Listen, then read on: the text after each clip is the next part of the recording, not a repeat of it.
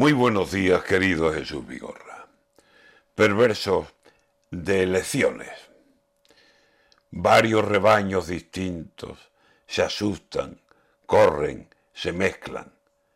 Después organice usted nuevamente a las ovejas, las churras con las merinas y las blancas con las negras, las de este con las de aquel y las mías con las vuestras.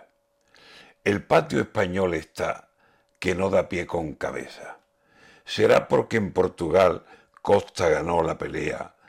¿O será porque en los nuestros hay más miedo que certeza? Lo de Castilla y León es de León con melena. Los socialistas de aquí andan ajustando cuentas y poniendo a Portugal como ejemplo de la izquierda.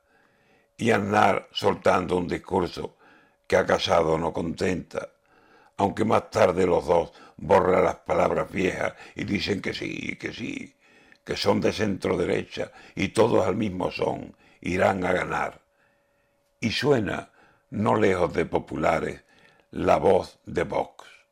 A parcera, socios en esta ocasión para dividirse de tierra, para catar del perol, para conseguir prebendas. Y a las alturas que estamos, se habla menos de pandemia, de reforma laboral y de Nadal y sus gestas.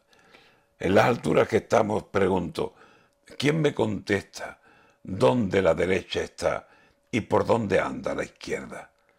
Castilla y León lo sabe, lo sabe esa hermosa tierra que ve llegar candidatos y al cuerpo no se le pega la ropa que en la ocasión es natural lleva puesta. Lo ajeno parece propio y la propia cara ajena. Ni Dios sabe de quién son las lindes en la hora esta. Y España, por más que mira y por más que ver quisiera, el rostro de la verdad no ve más que mucha niebla.